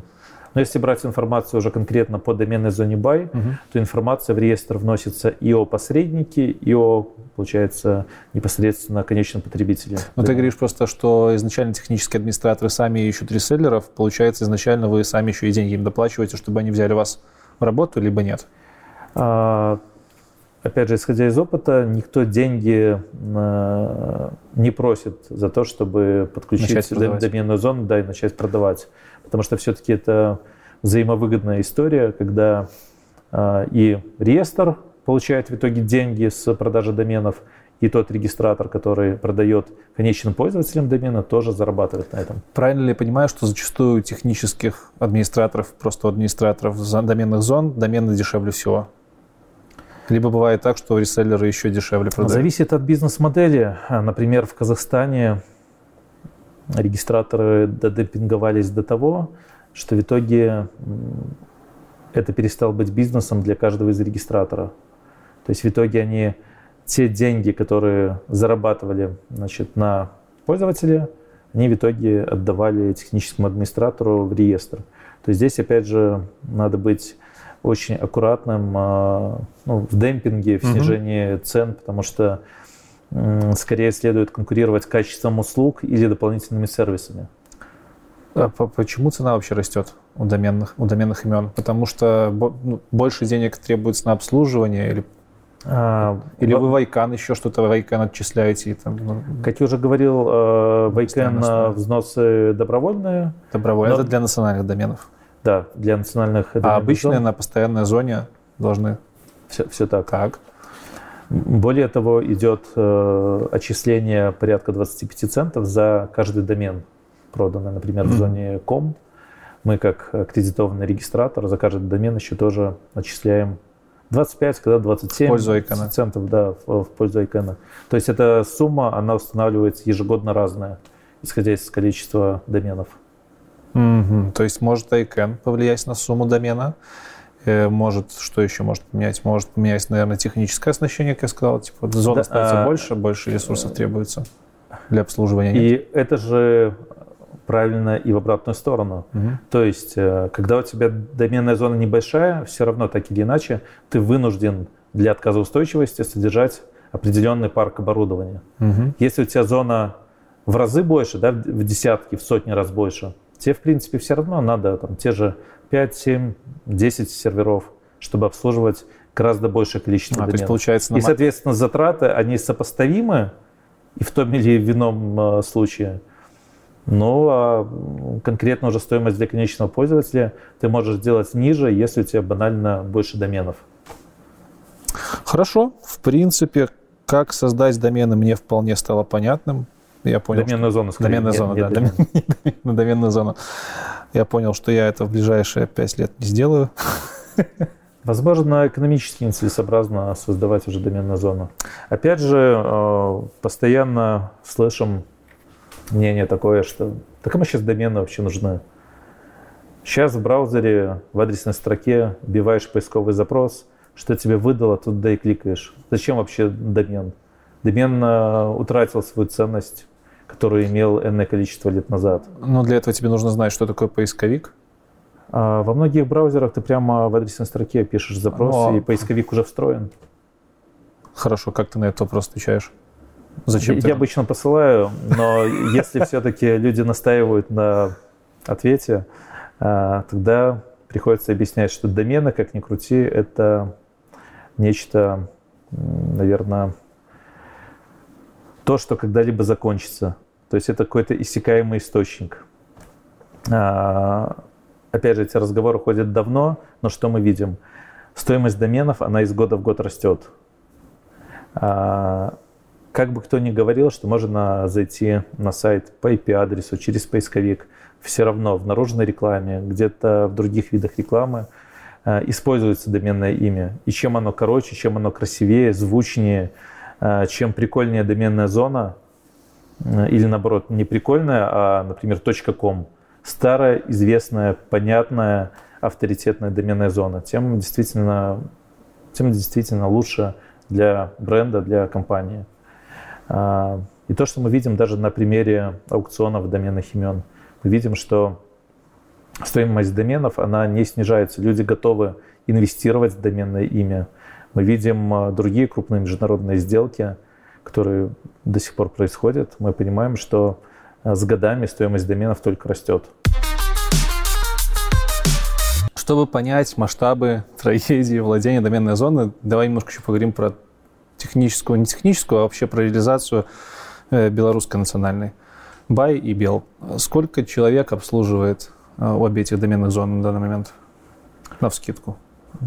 Сложно сказать, э, что считать обслуживанием доменной зоны, потому что если говорить про технических специалистов, речь идет о нескольких десятков человек. Угу. Те люди, которые занимаются техническим поддержанием, обновлением программного обеспечения, мониторингом. То есть это, да, это, наверное, человек 10 или 20.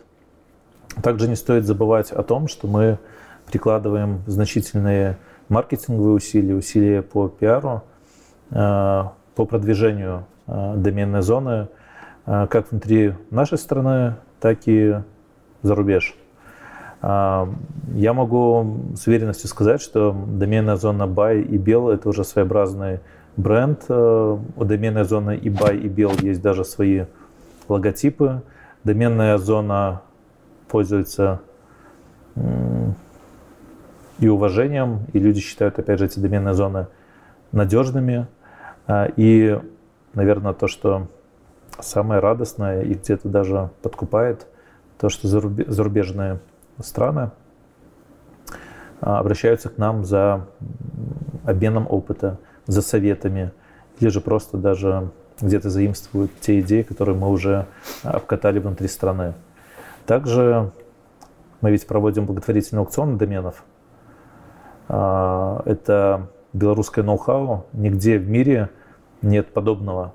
То есть, когда те домены, которые исключены из реестра, ну, например, истекли за неуплату, они не попадают в открытый доступ, а отправляются на благотворительный аукцион, а, где идут торги, честные торги, а, и все деньги с этого аукциона, за исключением стандартной стоимости, они перечисляются в детские дома. В течение какого-то времени, то, то, то, то есть, допустим, у меня есть белорусский домен, и он все время, пока его не выкупят, будет доступен на аукционе благотворительном, либо какое-то определенное количество а, времени? В соответствии с правилами, домен в течение месяца после, после истечения попадает на благотворительный аукцион.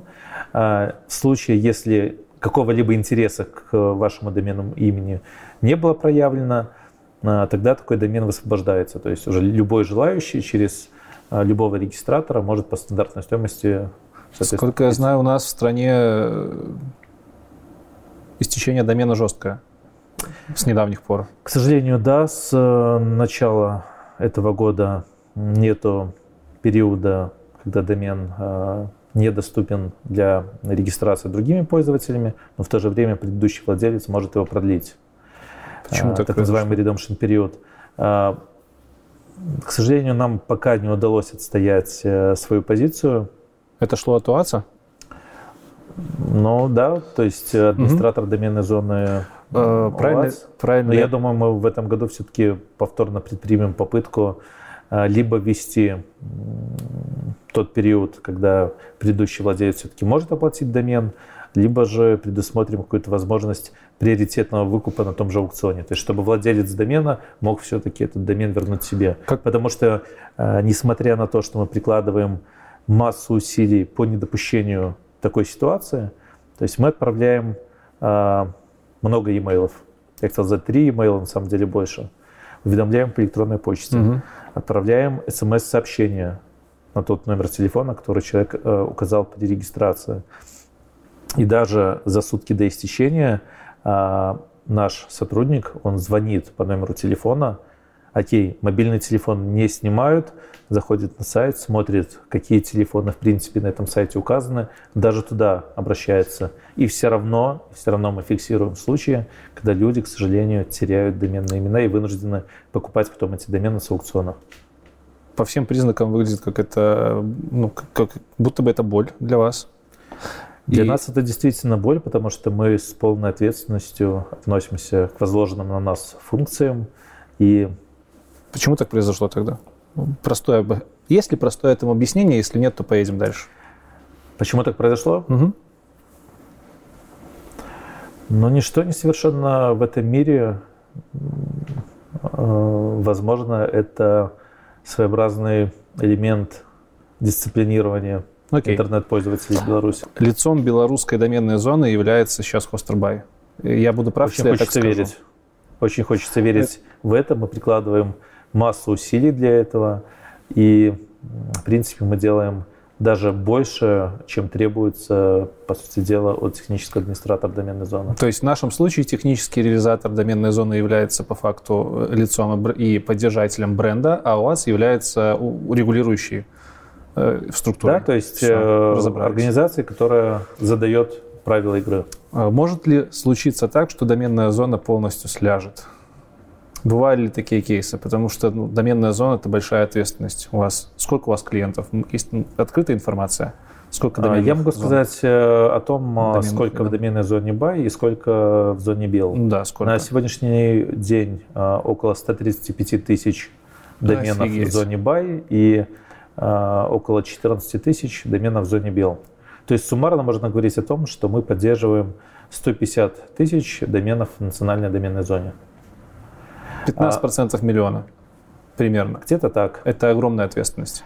А, Может ли доменная зона лечь? Безусловно, возможно все. Я не буду а, называть какие-то уязвимые места, но опять же из какой-то мировой практики Такого не бывало?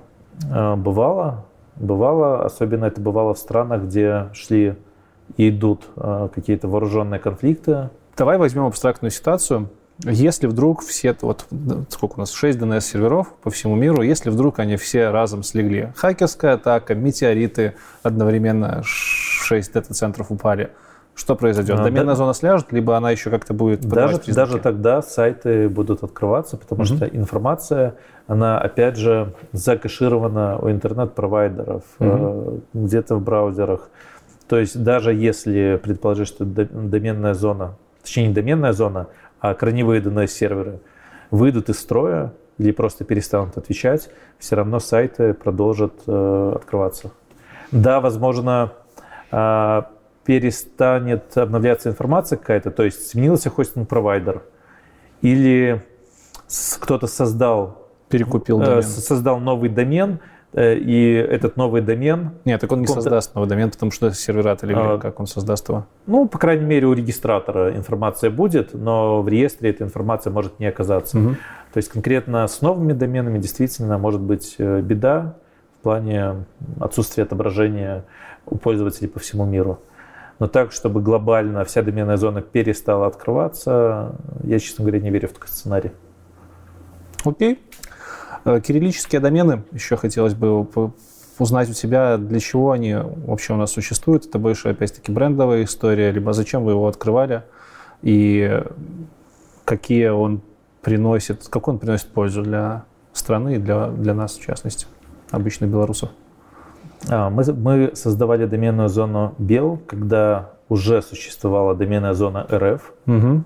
а, з- кириллическая зона Российской Федерации. И причем тогда уже было очевидно, что, по крайней мере, в России доменная зона на кириллице пользуется спросом. А, На тот момент уже была доменная зона УКР. Да, в, в Украине с кириллической доменной зоной дела шли не так хорошо, но там тоже был определенный спрос, мы это видели. А, Ну и в целом другие страны региона работали в этом направлении.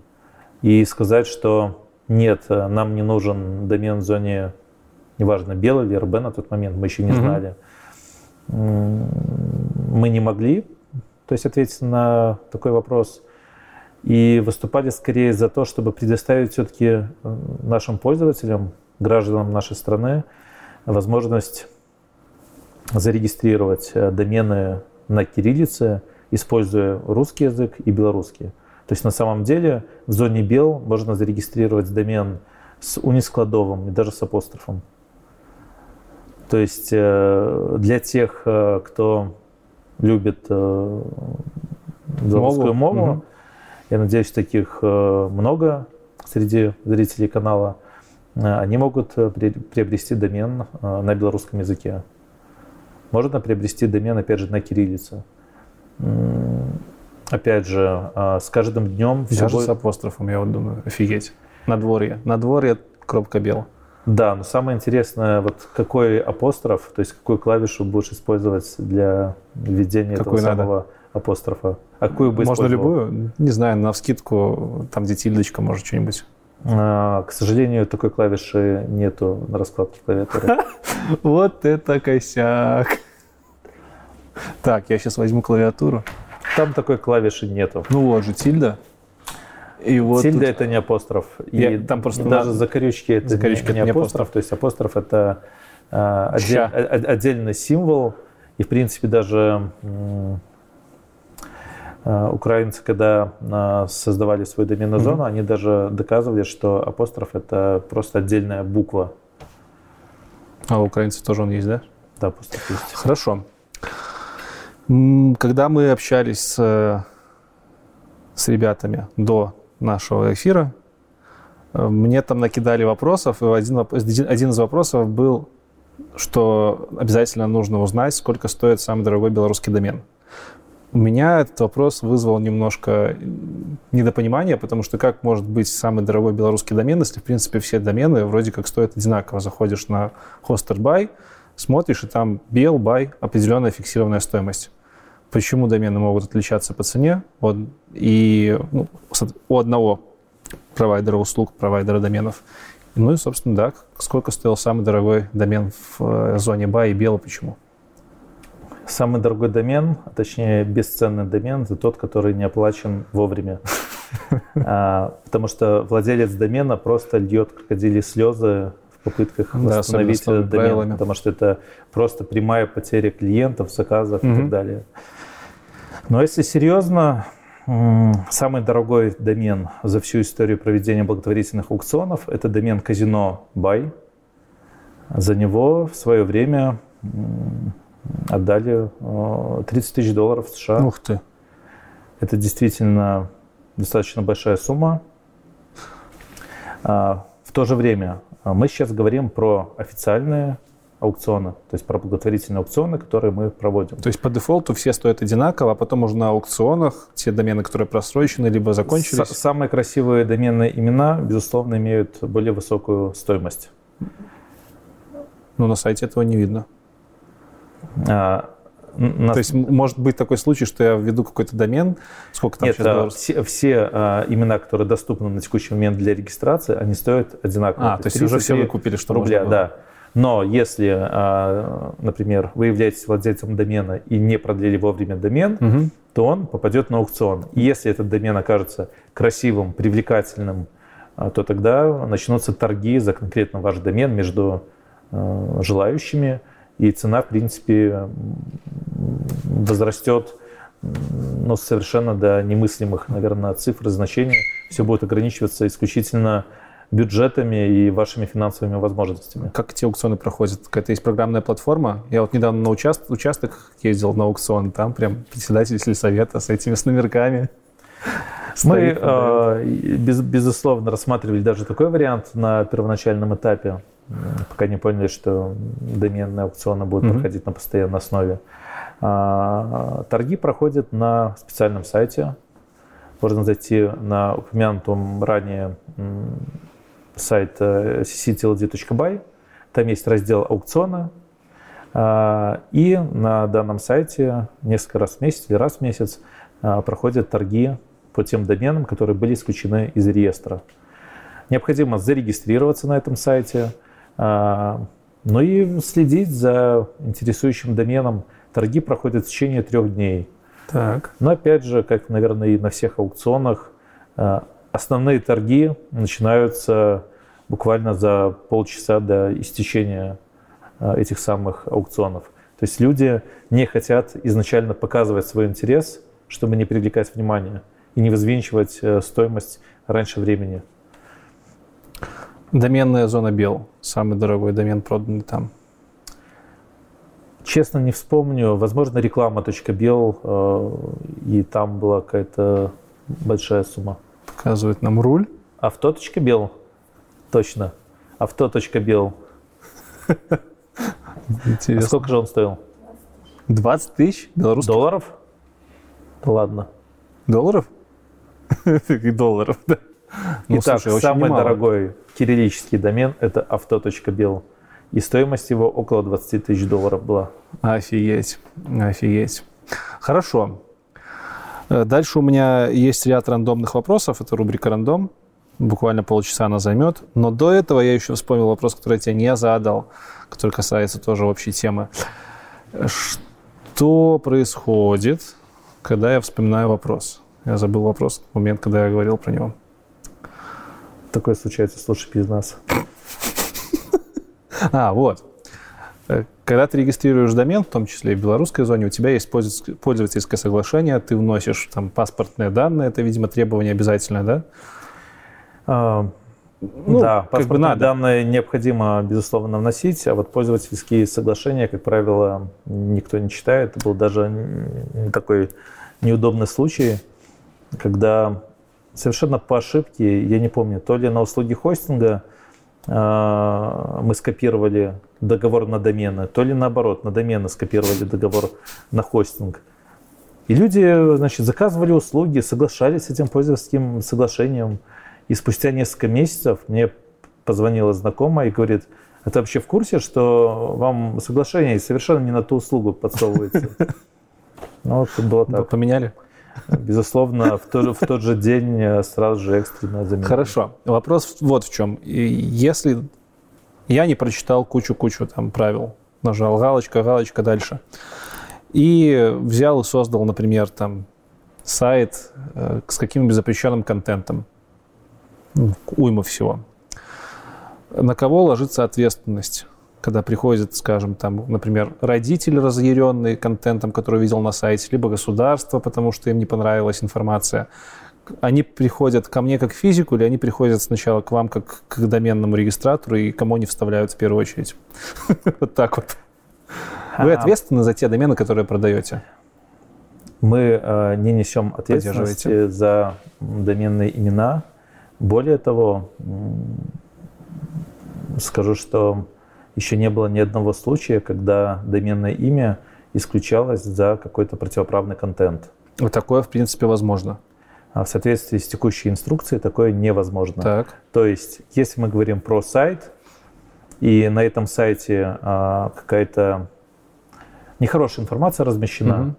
то а, могут а, внести этот сайт в список ограниченного доступа, но не заблокируют домен или же хостинг. Список ограниченного доступа – это список, который недоступен с какой-то географической территории? Или? Да, этот домен, а, этот сайт, точнее, перестанет открываться с территории Беларуси. Кто? То есть есть реестр, mm-hmm. есть список ограниченного доступа. Ну, это понятно, в каждом э, странах Белгии, есть. да. И, соответственно, все интернет-провайдеры, интернет-операторы обращаются в этот список и смотрят, не хочет ли пользователь зайти на сайт, который находится в этом Это списке. Этот список модерируете вы или он где-то там?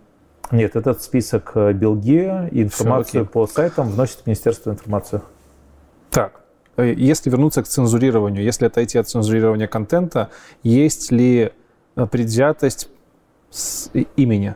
Скажем, если я создам, э, извините меня за мат, там хуй.бел, там будет уточка, вы пропустите такое, либо не пропустите? А, процесс регистрации домена, он на текущий момент полностью автоматизирован. То есть пройдет? То есть вы, вы можете создавать любые домены, которые доступны для регистрации. И, И в частности, так. даже такой домен, если он доступен для регистрации, вы за считанные минуты можете зарегистрировать.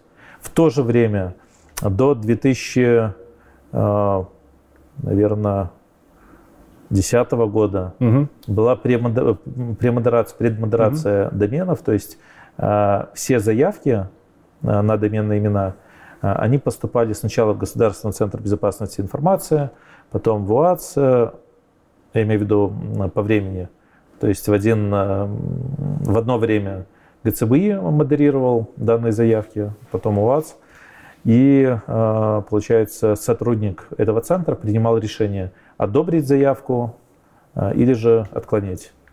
И был заяв... Э, забавный момент, когда ЦУМ Минска а, попытался зарегать домен sum.by, и заявка была отклонена, с нами связался ЦУМ, говорит, блин, ребята, вот заявку-то нашу отклонили. Я звоню в ГЦБИ. Так. Спрашиваю, а почему вы отклонили заявку sum.by. Они говорят, но а ты вообще когда порнографию смотрел? Так. Я говорю, а что, почему вы спрашиваете? Ну, посмотри как-то на английском, что это значит. Ага. Окей, все пошли смотреть. Забавно. Но в итоге ЦУМ не зарегистрировали? Слава богу, они зарегистрировали домен другой, tsum.by, а не тот, который хотели изначально. Но сейчас они могли бы попробовать, если бы он был свободен, зарегистрировать тот. Все верно. А, бывали ли случаи, когда через суд э, домены закрывали, либо передавали права на них в белорусской зоне? Безусловно, такие случаи были. А, в соответствии с законодательством угу. правообладатель имеет приоритет в подобных случаях. И через суд правообладатель, как правило, забирает э, такие домены. Правообладатель чего? торговой Это марки? Товарного, товарного знака, либо же фирменного наименования. Ну вот есть же очень известная многим история с э, Windows. Э, Windows.ru, по-моему, когда человек продавал окна и несколько там лет, может даже десяток, держал этот домен, и Microsoft ничего не могла ему сделать. Но Windows все-таки это общеупотребимое слово. А, то есть, э... Если бы там было Microsoft.ru, проблем бы не возникло. Ну, с ну, условием а, представительства Microsoft в а, России. Опять же, надо понимать, что это доменная зона РУ, и там, а, соответственно, свои законы. Да, свои законы, свои правила. В нашем же случае, как правило, суд становится на сторону правообладателя. Угу. Да и, в принципе, оно сразу видно и доказуемо, имел ли какой-то умысел владелец домена при регистрации данного доменного Хорошо. имени. К слову, забавно, что у различных брендов свой подход киберсквотерам. Кибер... Э, киберсквотеры — это те люди, которые приобретают домены, созвучные с названием э, товарных знаков, торговых марок с целью дальнейшей продажи этого домена по завышенной стоимости правообладателю. Так вот, многие бренды, они просто на отрез отказываются э, работать, взаимодействовать с киберсквотерами, то есть покупать домен по завышенной цене. Зачастую ответ очень короткий, мы все вопросы решаем только исключительно через суд. Кто-то же предпочитает не тратить время, не тратить нервы на, на значит, судебные тяжбы и э, действительно выкупают домены по более высокой стоимости, нежели э, домены, доступные в открытой регистрации. Рубрика «Рандом». Вопросы, которые не вошли в контекст. И, собственно, их тут немного, поэтому, думаю, быстренько справимся. Э, представь себе частную корпоративную сеть. Бывает ли в таких сетях доменная зона? Нет, точно нет. А почему? Зачем? Ну, окей. Логично.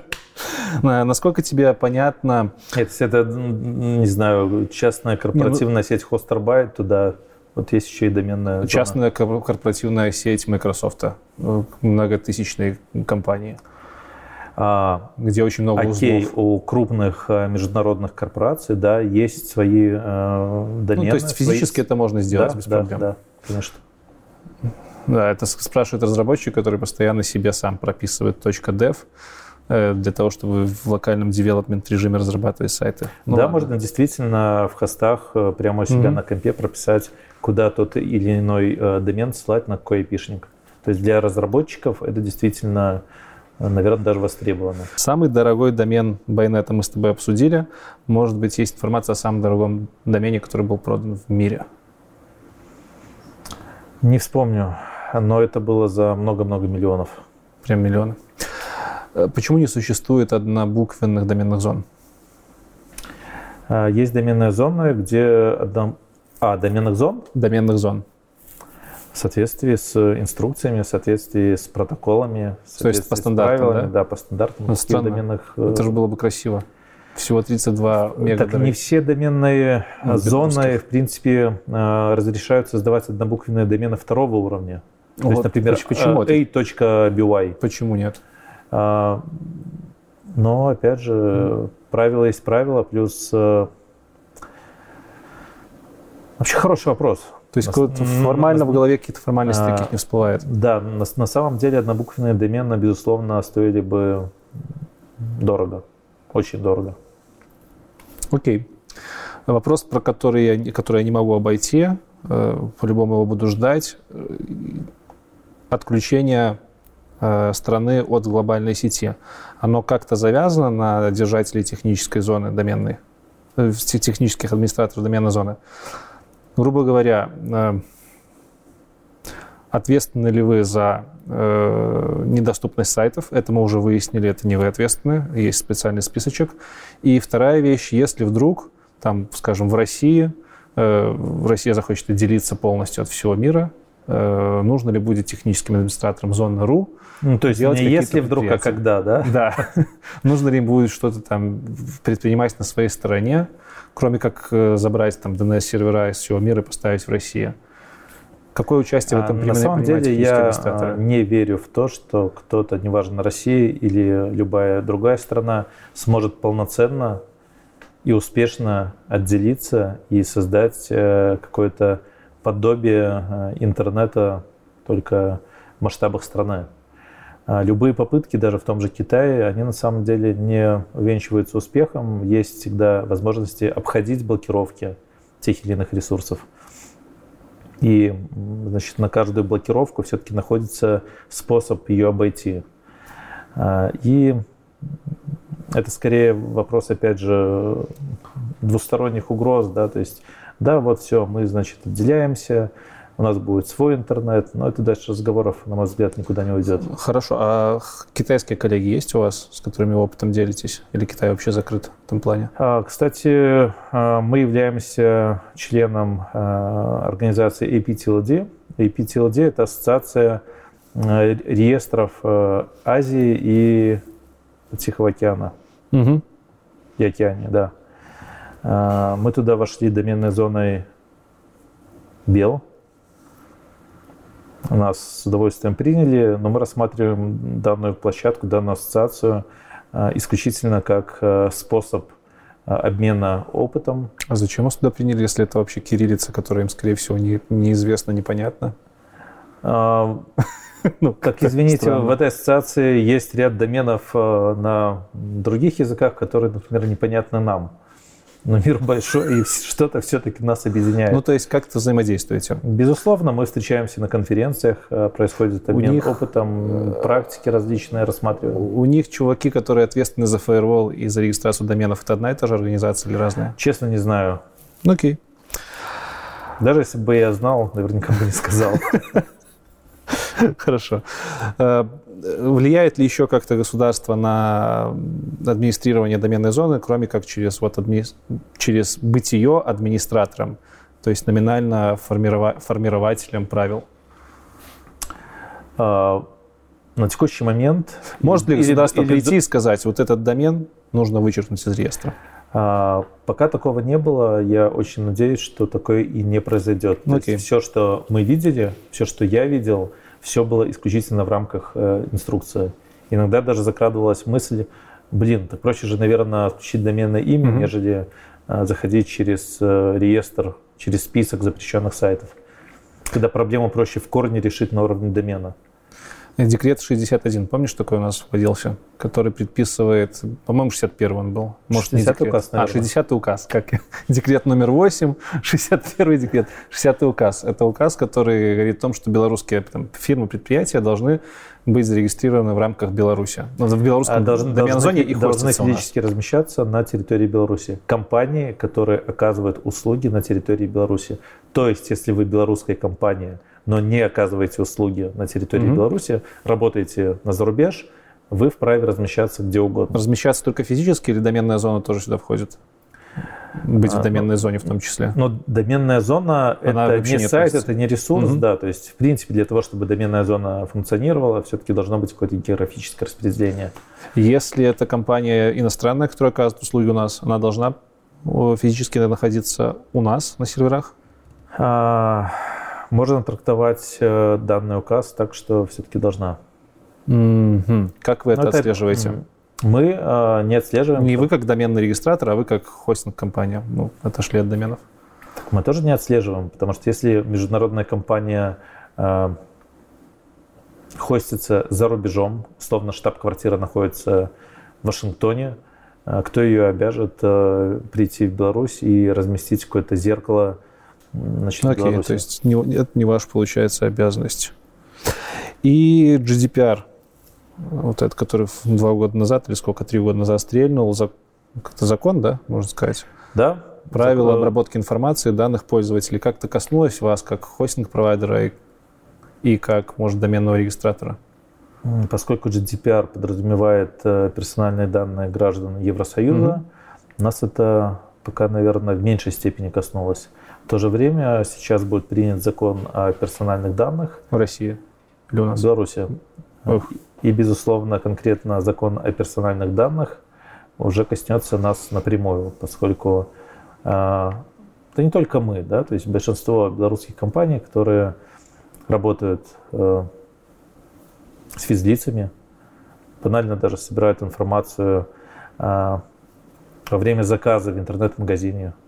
То есть фамилия, имя, телефон, адрес доставки, не дай бог, какие-то паспортные данные. Э, то есть все такие компании э, закон о персональных данных напрямую касается. И мы, как компания, которая э, вза взаимодействует с нашими клиентами, физическими лицами, осуществляет обработку персональных данных, мы будем соответствовать, мы уже соответствуем этому закону, но и продолжим соответствовать.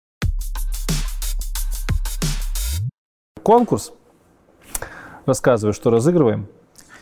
Итак, мы разыгрываем книгу, книгу по управлению интернетом. Я не обещаю, что после прочтения книги вы сможете управлять интернетом, но вы точно сможете понять в тех процессах, которые в нем происходят. И, в принципе, как устроено управление интернетом. То есть какие стейкхолдеры участвуют в организации работы интернета. Можно сказать, что углубленная интер... это, теория по нашему интервью. Интернет-терапия. А, данная книга написана Йованом Крубалия, и здесь, собственно, даже есть его автограф. Офигеть. И там еще появится твой автограф, потому что это добрая традиция всех наших конкурсов.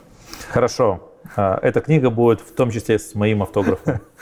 К слову, данная книга, она создана при сотрудничестве с координационным центром .ru.rf с нашими российскими партнерами. Хорошо. А, да, и, собственно, вопрос для конкурса, а точнее даже пожелание.